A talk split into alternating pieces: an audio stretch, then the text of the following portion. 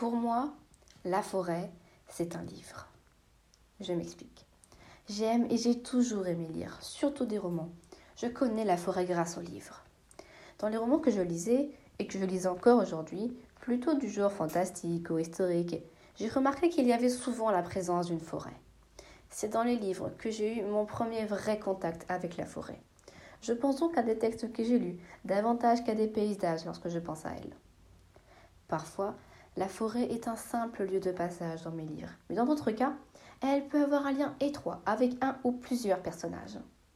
Ces personnages peuvent avoir passé de bons moments en forêt, ou ils y ont même passé une longue période de leur vie. Donc quand on m'a demandé qu'était que la forêt pour moi, j'ai directement pensé à un livre, à un roman même, comme une évidence. Et puis les forêts font partie du patrimoine mondial de l'humanité. Tout le monde sait ce qu'est qu'une forêt. On comprend donc qu'elle peut être une source d'inspiration. La forêt est un thème et un lieu récurrent en littérature.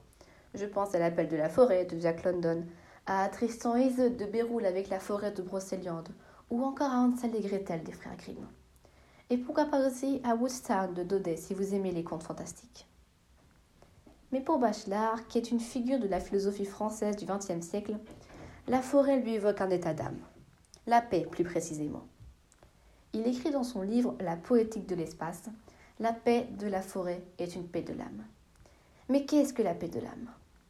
C'est une sorte de bonheur absolu, de paix et de calme intérieur qu'aucune émotion ne viendrait troubler. Le calme plat. Ça fait rêver, n'est-ce pas? Mais comment l'atteindre? Bachelard donne non pas un chemin, mais un lieu où cheminer la forêt. Pour ma part, je perçois la forêt comme ambivalente. Elle peut être une paix de l'âme, oui, car c'est un lieu beau et paisible, associé à un état de sagesse et de bien-être. Je garde d'ailleurs un très bon souvenir de ma première promenade en forêt. J'étais en CE1, en primaire donc. J'ai découvert la forêt pour la première fois lors d'une sortie. Il faisait beau et bon, j'étais avec mes amis, que j'ai toujours maintenant, avec mon amoureux aussi, que je n'ai plus par contre. Je me suis beaucoup amusée ce jour-là, tellement que je m'en souviens encore aujourd'hui. C'était il y a presque dix ans. La forêt est une boîte à souvenirs. La forêt peut être l'enfance, celle où on pouvait construire des cabanes, celle où on découvre tout pour la première fois. Elle peut aussi être le lieu des jeux, des choses simples, sans technologie compliquée. D'ailleurs, c'est une image de la vie frugale et du dénuement, où l'on va trouver le personnage de l'ermite et du sage.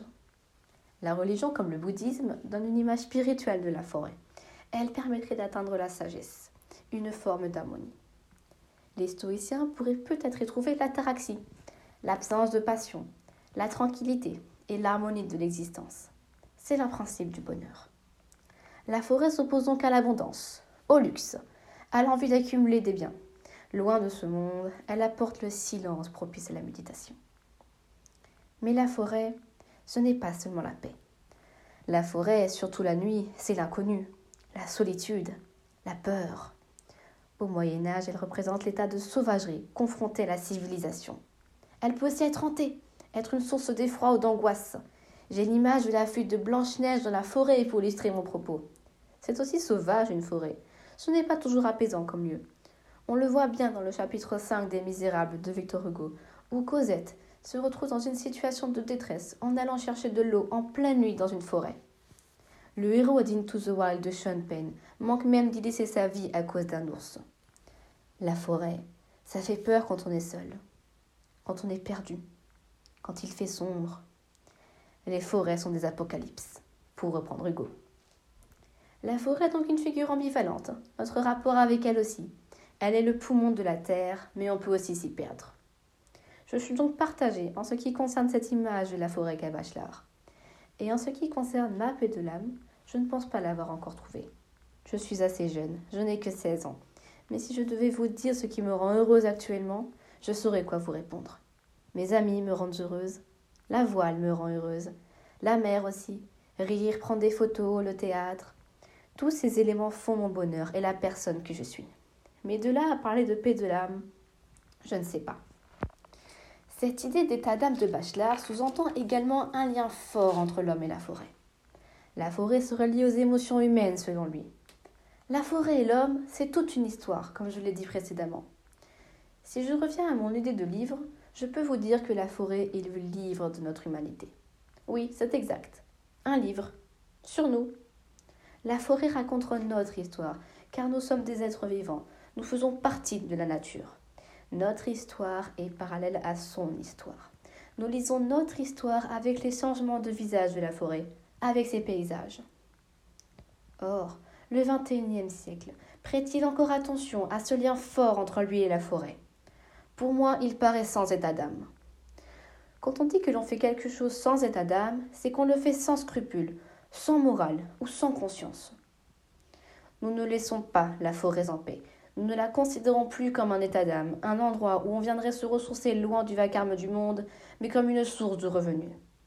Notre rapport à la nature, à la forêt, n'est plus écologique comme la citation de Bachelard pouvait l'indiquer, mais économique. En Afrique, en Amérique du Sud et en Indonésie, les forêts disparaissent rapidement, sous la pression des demandes en biocarburants et de l'élevage. La politique forestière gouvernementale est anti-nature et anti-économique. C'est un abandon pur et simple des forêts au profit des lois du marché, avec un gestionnaire, l'ONF, au bord de la privatisation. Toutes les minutes, 2400 arbres sont coupés. En 2015, ce sont 18 millions d'hectares de forêts qui ont été perdus. Finalement, la spiritualité, la magie de la forêt s'enfuit. Où sont les corrigans, les farfadets, les fées et Merlin l'enchanteur? Et plus encore, avec la disparition de la forêt, c'est la disparition de la paix en l'homme. La forêt est le livre de notre lien avec la nature. Si elle brûle en ce moment, c'est que nous avons un rapport au monde naturel néfaste nous sommes en passe de perdre le lien avec la forêt en tant que paix de l'âme. Le lien s'est transformé, passant de littéraire et méditatif à économique. La prise de conscience sur le phénomène de déforestation mondiale n'était peut-être pas le sujet de Bachelard en écrivant cette phrase. Mais cela ne nous empêche pas de nous demander ce qu'on pourrait faire à notre échelle, à notre petite échelle, sur ce phénomène d'importance qu'est la déforestation de masse. Un petit geste, une grande action, une simple pensée Je ne sais pas. Cette citation nous amène aussi à nous questionner sur notre rapport à la nature, à la forêt plus précisément, mais aussi à quelle est notre paix de l'âme. Celle de Bachelard et la forêt. Mais nous, mais vous, qu'est-ce qui vous rend paisible? Qu'est-ce qui vous rend heureux?